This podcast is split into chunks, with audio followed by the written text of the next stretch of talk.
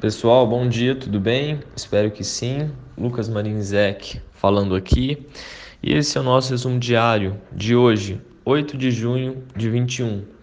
O Ibovespa ontem fechou em alta de 0,5 e terminou o pregão cotado a 130.776 pontos. O dólar R$ 5,03, S&P 500 4.226,52 pontos e o petróleo Brent 70 dólares e 92 centavos o barril. No Brasil, o governo deve estender o auxílio emergencial por mais dois meses, em agosto e setembro, a um custo total de 18 bilhões, dos quais algo entre 11 a 12 bilhões serão financiados por meio de crédito extraordinário e o restante dos 44 bilhões restantes já adiantados para o programa meses atrás.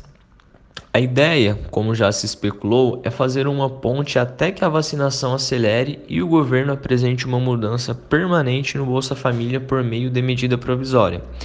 O valor médio da parcela do benefício não sofrerá alteração.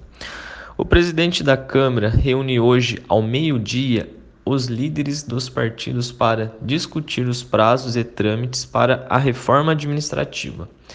A proposta teve sua admissibilidade aprovada pela Comissão de Constituição e Justiça e aguarda o começo do funcionamento da comissão especial, que tem até 40 sessões para aprovar um relatório que será submetido ao plenário.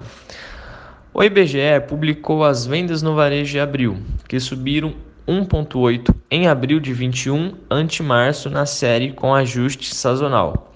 Na comparação com abril do ano passado, o volume de vendas no varejo cresceu 23,8. Além disso, a Anfávia divulga hoje os dados de produção e estoques de veículos de maio, já no cenário internacional, a economia da zona do euro se contraiu muito menos que o esperado no primeiro trimestre do ano. Nos 19 países que compartilham o euro, a economia, a economia contraiu 0,3 em termos trimestrais e 1,3 em relação ao mesmo período do ano anterior. Estes comparados com três semanas atrás de menos 0,6 e menos 1,8, respectivamente. Já nos Estados Unidos, a Casa Branca deve divulgar hoje um relatório com recomendações e ações para evitar problemas na cadeia de suprimentos de produtos, desde remédios a chips de computador, no curto prazo e de forma mais estrutural.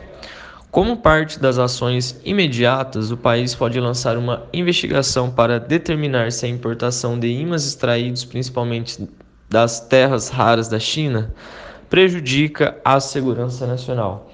Bom, pessoal, esse foi o nosso resumo de hoje. Precisando de qualquer auxílio e suporte, estamos sempre à disposição. Forte abraço a todos.